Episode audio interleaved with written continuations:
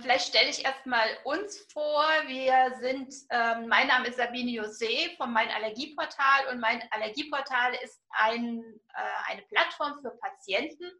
Äh, wir beschäftigen uns nicht nur mit Allergien, auch mit Unverträglichkeiten und auch Differentialdiagnosen wie die Zöliakie sind ein ganz starkes Thema bei uns. Ähm, der Fokus liegt bei uns auf medizinischen Informationen. Deswegen haben wir heute auch ein medizinisches Thema gewählt und ich freue mich sehr, dass die Frau Dr. Braun spontan äh, zugesagt hat. Sie ist eine ganz alte Bekannte bei uns, also wir machen sehr viele Projekte zusammen und sie kennt sich super gut aus mit Allergien, mit Unverträglichkeiten, mit Beikostthemen. Ähm, sie ist auch im Vorstand vom NAHN, äh, das ist das ähm, Netzwerk ähm, Nussanaphylaxie Netzwerke, genau. äh, und ähm, äh, hat wirklich eine sehr breite Expertise.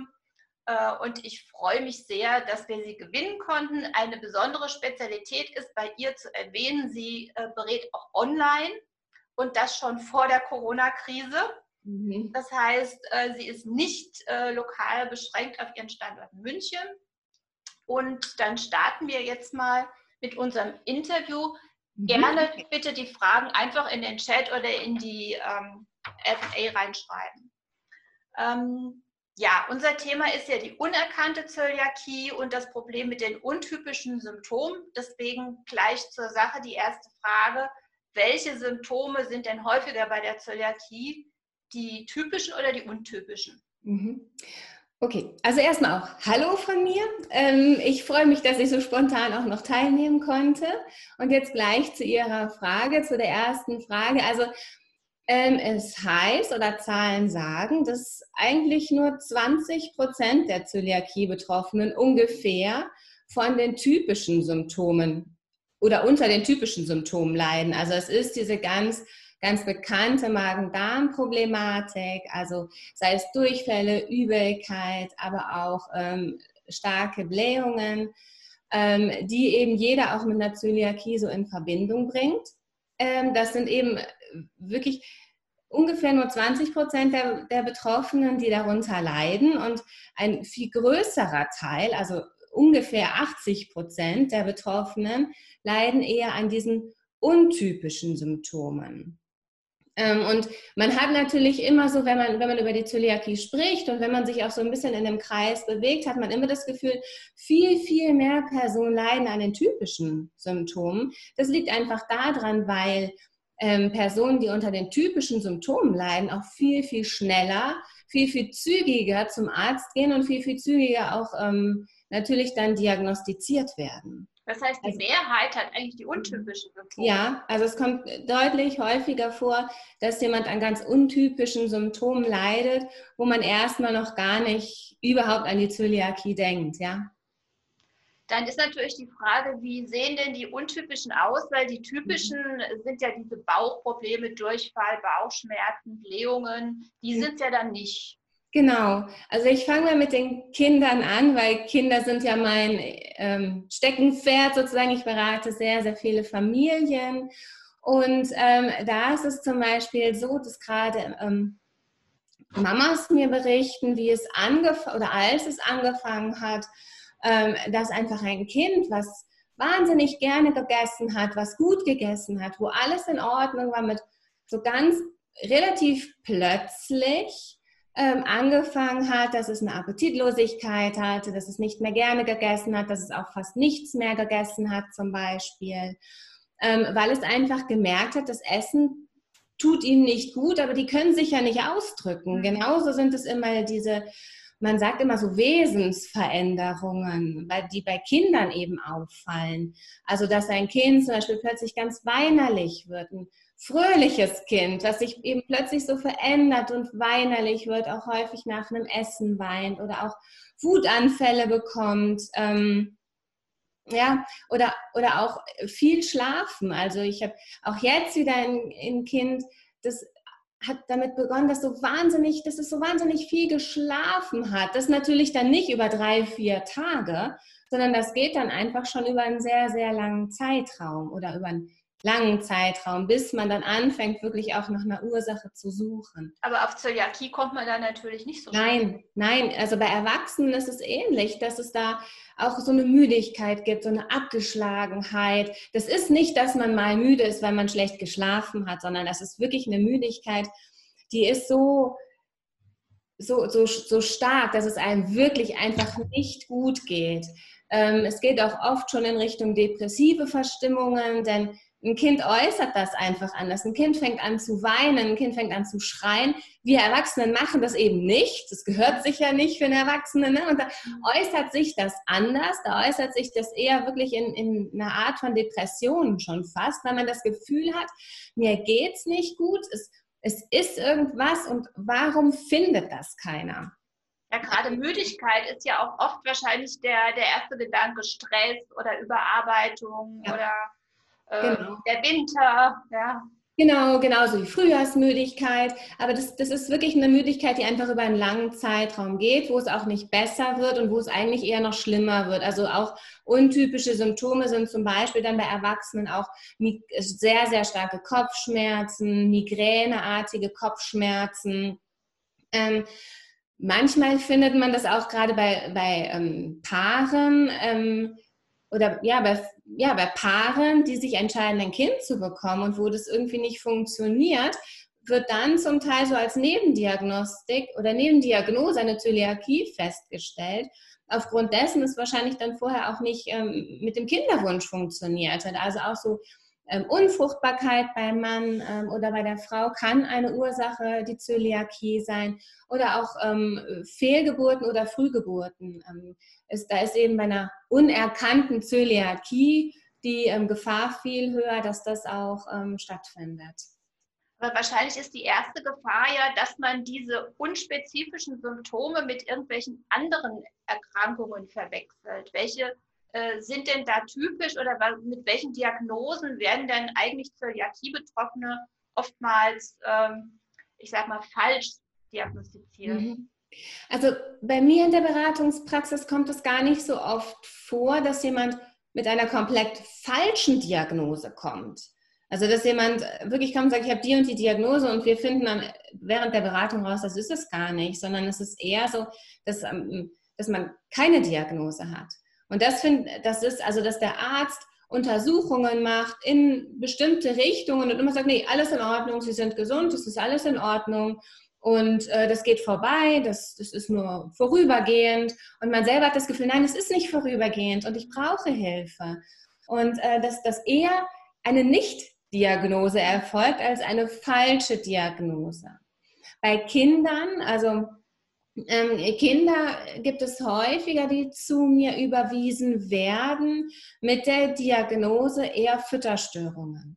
Mhm. Also ähm, da, ich, ich, ich arbeite viel mit Kindern, auch mit wirklichen Fütterstörungen. Ich habe immer wieder Kinder dazwischen, wenn man wirklich genau nachfragt, ähm, dass, dass, es sich nicht, dass es sich nicht um eine Fütterstörung handeln kann, wenn man, wenn man wirklich im, im Laufe der Beratung da ganz gut nachhakt, sondern dass da ein Auslöser sein muss. Und da gibt es immer wieder Kinder, die wir auch oder wo, wo ich mit den Eltern entscheide, gehen Sie nochmal einen Schritt zurück, gehen Sie nochmal in die Diagnostik und machen Sie nochmal einen Test auf Zöliakie. Und wir haben immer wieder Kinder dabei, ähm, bei denen eben auch eine Fütterstörung ähm, diagnostiziert wurde, ursprünglich, wo wir dann aber oder wo dann im Nachhinein noch eine ähm, Zöliakie festgestellt wird. Gerade weil die eben so mit Appetitlosigkeit und überhaupt nicht mehr essen wollen reagieren. Äh, könnten wir vielleicht noch mal ganz kurz erläutern, äh, was eine Fütterstörung ist und wie die sich bemerkbar macht? Denn das wissen vielleicht nicht alle. Ja. Äh, also eine, eine Fütterstörung hört sich ganz gruselig an. Es geht einfach bei einer Fütterstörung, ähm, kleine Kinder so im Alter von ein bis vier, drei, vier, fünf Jahren haben noch keine Essstörung, sondern da nennt man es Fütterstörung. Aber es ist einfach so, dass diese Kinder nicht mehr so essen, dass sie gut wachsen. Also dass man sieht, dass diese Kinder, wenn man sich die Perzentilkurve des Kindes anschaut und jedes Kind hat seine eigene Perzentilkurve so ungefähr. Also es bleibt immer im Wachstum und auch in der Gewichtszunahme auf seiner Perzentilkurve. Und wenn es davon abweicht und plötzlich sehr stark nach unten geht und die Mutter auch berichtet, das Kind isst nicht mehr richtig, das mag plötzlich alte Sachen nicht mehr, die es vorher schon gerne gegessen haben. Wir haben einfach ein, ja, ein Problem, unser Kind ähm, angemessen zu ernähren. Dann, und, und es gerade eben ähm, auch zu einem Gewichtsabfall kommt, der eben über diese Perzentilkurve messbar ist, dann spricht man von einer Fütterstörung, Störung, die dann auch eben ähm, therapiert werden sollte. Das heißt, im Grunde genommen, das wäre dann eine falsche Diagnose. Ja, ja. Hm. Ähm, jetzt hatten Sie ja schon angesprochen, was passieren kann, wenn das unbehandelt bleibt, also wenn die Zöliakie nicht entdeckt ist, dass man dann eben den Kinderwunsch ähm, mhm schwierig erfüllen kann zum Beispiel. Gibt es denn da noch andere Probleme, die auftreten können? Mhm. Ja, also gerade wenn man sich mal die Physiologie anschaut, also der, der Dünndarm ist ja als Teil des Verdauungstraktes für die Nährstoffaufnahme zuständig. Also die Nährstoffe, die wir in unserem Körper, die wir essen, die wir in unseren Körper aufnehmen, werden vom Dünndarm in den Körper geleitet oder über den Dünndarm. Mhm. So, das heißt, wenn sich die Dünndarmzotten jetzt zurückbilden, fehlt Fläche und der Dünndarm kann überhaupt nicht mehr so viele Nährstoffe in den Körper aufnehmen, sozusagen. Und ähm, dadurch kommt es dann natürlich auch recht häufig zu, zu Mangelerscheinungen. Also zum Beispiel durch Zinkmangel kommt es zu unterschiedlichen Hauterkrankungen, Ekzemen, zu, aber auch durch Kalziummangel und Vitamin D-Mangel zum Beispiel kann es ganz am Ende natürlich, wenn es eine jahrelange ähm, unentdeckte Zöliakie bleibt, kann es natürlich auch zu zu Knochenabbau kommen, weil einfach nicht genug Kalzium zur Verfügung gestellt werden kann. Es kann aber auch zu einem Eisenmangel kommen, der wiederum dann auch verantwortlich ist natürlich für diese Müdigkeit, die auftaucht. Oder zu einem Folsäuremangel, der dann eben dazu führen kann, dass ich vielleicht nicht schwanger werde oder aber auch ähm, in der Schwangerschaft eher eine Fehl- oder eine Frühgeburt habe. Also es gibt das ganz vielfältige Probleme, die dann mhm. auftreten können. Genau. Ähm, umso wichtiger, das äh, schnell zu entdecken. Ähm, deswegen ja. die Frage, wenn man jetzt den Eindruck hat, man hat diese Symptome, die eigentlich nicht typisch sind ähm, und es mhm. wurde keine richtige Diagnose gestellt, was tun? Genau, also ich, ich finde also gerade bei diesen untypischen Symptomen, da ist einfach so eine große Gefahr, weil ich habe, ich habe ja selber als Betroffener das Gefühl, es stimmt was nicht und es muss mir jemand helfen. Ähm, so, und dann bekomme ich vielleicht nach meinem ersten, zweiten Arztbesuch nicht die richtige Hilfe. Dann fange ich natürlich immer an, äh, mich so ein bisschen ans Internet zu setzen und zu recherchieren. Äh, das ist ja ganz natürlich. Das, das, das macht jeder. Und ähm, wenn ich im Internet anfange zu recherchieren, bestimmte untypische Symptome und Ernährung, bekomme ich sehr, sehr häufig, sehr, sehr häufig die Empfehlung, mich glutenfrei zu ernähren. Ähm, also glutenfrei wird so im Moment so ein bisschen als Allheilmittel für jede Unpässlichkeit sozusagen mal ähm, angeboten oder empfohlen. Ja, auch ein bisschen gehypt, ne? Genau, genau. Und ähm, das, das finde ich so ein bisschen ähm, die Gefahr, weil wenn ich, wenn ich das lese, ich greife nach jedem Grashalm, der mir irgendwie helfen könnte. Und dann fange ich als, als Betroffener natürlich an, lese das und denke, ja gut, das könnte ich ausprobieren. Und dann, das heißt, ich gehe in eine glutenfreie Ernährung hinein, ohne vorher aber eine Diagnose Zöliakie zu haben. Und das ist ja immer diese Empfehlung, die, die wir wirklich haben, die die Ärzte machen, die, die wir als Ernährungsberater machen, bei einer glutenfreien Ernährung muss als erstes die Diagnose Zöliakie gestellt werden, bevor ich mich wirklich mit einer glutenfreien Ernährung beschäftige, befasse und meine Ernährung auch dahingehend oder mein Leben, es ist ja eine Lebensumstellung erstmal, mein Leben dahingehend umstellen. Das heißt, man sollte zum Arzt gehen, sollte diesen Verdacht der Zöliakie einfach äußern und darauf bestehen, dass ein Test gemacht wird. Also genau, der Arzt, gerade wenn es mir nicht gut geht, wird so häufig Blut abgenommen und äh, immer wieder nach irgendwelchen Markern geschaut und da einfach mal zum Arzt gehen und einfach mal zu sagen, können Sie mal diese, Anti, diese Marker eben, diese Antikörper, die Zöliakie-Marker, können Sie die nicht einfach mal mit abnehmen? Das ist ja wirklich der erste Schritt unter Glutenbelastung, also während ich noch Gluten esse, ähm, diese Marker testen zu lassen. Und das macht man auch beim Arzt, das macht man durch einen Bluttest, das macht man nicht durch einen Stuhl- oder einen Speicheltest oder auch durch einen Test, den man zu Hause ratzfatz irgendwie im Internet bestellen kann und einschicken kann, sondern das macht man beim Arzt. Als Bluttest lässt man diese Zöliakie-Marker bestimmen. So. Und ähm, dann geht man den zweiten Schritt, wenn die Marker erhöht sind über einen bestimmten Wert, dass dann natürlich die Biopsie kommt, die Dünndarmbiopsie, um geschaut wird, an unterschiedlichen Stellen des Dünndarmes sind dort Veränderungen, entzündliche Veränderungen vorhanden. Und warum ist es wichtig, dass man da nicht schon glutenfrei ist? Das Wichtige ist, weil im blödesten Fall, also für mich, für uns als Ernährungstherapeuten im blödesten Falle werden sie diese glutenfreie Ernährung gerade am Anfang, wenn man so einen hohen Leidensdruck hat, macht man diese glutenfreie Ernährung sehr, sehr strikt. Das heißt, wenn ich alles richtig mache, wenn ich mich gut einlese, informiere, ernähre ich mich komplett glutenfrei. Das heißt, nach ein paar Wochen verschwinden die Symptome, es geht mir besser, ich ernähre mich weiter glutenfrei, meine Darmschleimhaut bildet sich zurück und am Ende, nach, im besten Falle, ist die Zöliakie nicht mehr nachweisbar nach ein paar Monaten, weil sich meine Darmschleimhaut zurückgebildet hat.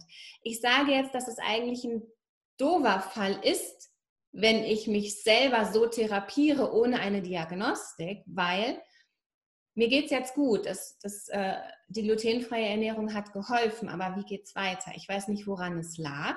Und zum anderen tendieren wir Menschen immer dazu, wenn es uns besser geht, lassen wir die Dinge wieder schleifen. Mhm. Das heißt, nach einem Jahr merke ich, puh, dieses glutenfrei ist wahnsinnig anstrengend.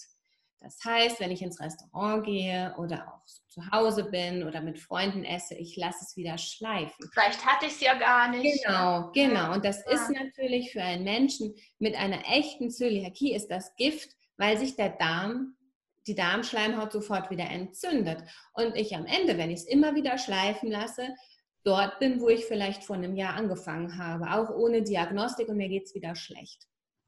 Deswegen, wenn ich sowieso gerade ähm, glutenhaltig esse und es geht mir nicht gut und ich denke, ich sollte da mal in, in der Beziehung weiter schauen, dann bitte so weiter glutenhaltig, also ja, weiter glutenhaltig essen und erst die Diagnostik machen. Denn es ist auch im Kopf, wenn ich jemandem sage, in der Beratung, dem es durch, äh, durch eine glutenfreie Ernährung besser ging, der aber keine Diagnostik hat. Wir müssen noch mal einen Schritt zurück, wir müssen noch mal zur glutenfreien Ernährung, weil, weil die Diagnostik fehlt, äh, ist es sehr, sehr schwer im Kopf wieder zurückzugehen eigentlich und wieder Symptome in Kauf zu nehmen. Im, im schlechtesten Fall, wenn ich mich einfach selber auf glutenfrei umstelle, ist es so, dass ich nicht streng genug bin und dass ich keine Verbesserung der Symptome habe, weil ich Krümel toleriere, weil ich zum Beispiel den normalen Toaster in meiner Familie verwende, wo natürlich auch glutenhaltiges Brot ähm, getoastet wird, dann ähm, mache ich es nicht streng genug, es geht mir nicht besser und ich sitze wieder da wie am Anfang und weiß nicht, also es gibt viele gute Gründe. Äh, wir haben hier schon einen Marker gekriegt. Wir haben noch fünf Minuten. Deswegen ganz schnell die Fragen. Ähm, die erste ist, wie lange es dauern kann nach glutenfreier äh, Umstellung, nehme ich mal an, bis Symptome wie Müdigkeit und Migräne besser werden. Also bis es wirklich besser wird. Die erste Sache ist immer, dass man es wirklich komplett umstellt, dass man keine Krümelchen mehr findet sozusagen. Und dann ich sage immer, geben Sie sich auf jeden Fall mal vier Wochen Zeit. Häufig ist es früher, häufig geht es viel schneller, dass man wirklich das Gefühl hat, man, es tut sich was. Ja, dass man wieder eher Appetit bekommt. Aber so, dass man, dass man wirklich sagt, ähm, ich fühle mich deutlich besser. Empfehle ich immer so drei bis vier Wochen, sich wirklich Zeit zu geben, damit man nicht jeden Morgen aufsteht und denkt, so ist es jetzt besser. Okay. Wir haben noch viele Fragen. Ja, okay. Äh, kann, ist es möglich, dass auch der Kinderwunsch unerfüllt bleibt, trotz Umstellung auf glutenfreie Ernährung? Ja, also es ist ja kein Garant. Die glutenfreie Ernährung ist ja kein Garant, dass, weil, also wenn ich eine Zöliakie habe und ich ernähre mich glutenfrei, dann ähm, liegt es nicht mehr an der Zöliakie, dann liegt es vielleicht an anderen Dingen. Aber ähm, genau. Dann Zusammenhang Zöliakie, Histaminintoleranz. Gibt es den? Hm, also bei der Zöliakie ist der, die Darmschleimhaut geschädigt. Und bei der Histaminunverträglichkeit ist ja auch, geschieht ja etwas im Darm, warum ich das Histamin nicht mehr so gut vertrage. Von daher kann das immer sein, dass ähm, eine Histaminunverträglichkeit zeitweise während der noch nicht diagnostizierten Zöliakie sozusagen auch auftritt, genau wie die Fructose-Malabsorption und die Laktoseintoleranz. Das sind ja auch oft Dinge, die parallel auftreten durch die Schädigung der Darmschleimhaut. Dann die nächste Frage, tolerieren Patienten mit symptomfreier Zöliakie mehr Gluten, ohne dass es zu einer Schädigung der Darmzotten kommt, oder ist es eine trügerische Sicherheit, Hintergrund der Frage ist der Umgang mit Produkten, die Spuren von Gluten enthalten könnten. Mhm. Also Spuren von Gluten, die Spur an sich ist nicht definiert. Das ist das Problem und deswegen Spuren von Gluten müssen gemieden werden. Der, der Darm toleriert nicht höhere Mengen an Gluten, wenn sie zu, ähm, symptomfrei sind, ähm, sondern minimale Mengen können den Darm wieder schädigen, ohne dass sie das sofort merken. Es ist nicht wie bei der Allergie, ich esse eine minimale Menge an Nuss und bekomme eine allergische Reaktion, sondern es ist so, ich ähm, esse eine minimale Menge an Gluten und ähm, der Darm wird wieder geschädigt, fängt Langsam. an sich zu entzünden, aber ich merke es nicht. Mhm. Und das ist die Krux, dass ich wirklich absolut glutenfrei essen muss, auch Spuren meiden muss. Dann noch ein ganz spezieller Fall. Äh, mein Kind, zweieinhalb Jahre, genetisch positiv, blutnegativ, ist seit einigen Monaten sehr ausgewählt, teils große Portionen, teils gar nichts. Dauerhunger auf Schokolade ist sehr gefühlsstark, Wut, Freude, könnte eine Zöliakie dahinter stecken. Mhm. Ja, das muss man immer ganz individuell sehen. Also ähm, das kann ich immer so schwierig sagen, obwohl man als Mama natürlich gerne da Hilfe haben möchte. Es ist so, dass, dass man das mit dem Kinderarzt besprechen muss, am besten mal ein Ernährungsprotokoll schreiben und auch so ein, ja, so ein Protokoll, wo man mal notiert, wann geht es dem Kind schlecht, wann ist es so wütend und dass man dem Kind mit dem Kinderarzt wirklich bespricht, dass es ab einem bestimmten Zeitpunkt eine schlagartige Umstellung gibt. Und dann kann man natürlich ähm, alle weiteren Schritte auch besprechen. Dann noch ein Kommentar, dass die Ärzte sich gerne weigern. Ich nehme mal an, äh, die, die, die Diagnose Zöliakie durchzuführen. Ähm, ist da ein Gastroenterologe empfehlenswert anstelle des Hausarztes oder wie kann man das Problem lösen? Ja, also meistens ist es ja so, dass man erst zum Hausarzt geht wegen dem Bluttest. Und ähm, ich, ich würde das immer auf dem einfachsten Weg machen. Ähm, dass ich, zu, also der Hausarzt, der darf pro Quartal Werte bestimmen, ähm, ohne dass er irgendwie in Schwierigkeiten kommt. Ich würde in einem neuen Quartal zum Hausarzt gehen, wenn ich noch nicht da war und sagen, so, ich möchte jetzt einfach einen Test machen ähm, auf die Zöliakie-Antikörper und ähm, das ich weiß, dass das manchmal schwierig ist, aber einfach nochmal hingehen und das versuchen, weil zum Gastroenterologen ist es eigentlich im Prinzip erst der zweite Schritt, dass man dann eben zur Darmspiegelung dorthin geht. Okay, also mit anderen Worten drauf bestehen, festbleiben, einfordern. Ja. Ja. Ja. ja äh, man muss als Patient so viel Eigeninitiative zeigen, ähm, dass man das wirklich machen kann. Und wenn man in einem neuen Quartal hingeht, das darf der Arzt. Der Arzt darf pro Quartal eine bestimmte Anzahl von, von Werten eben untersuchen im Blut.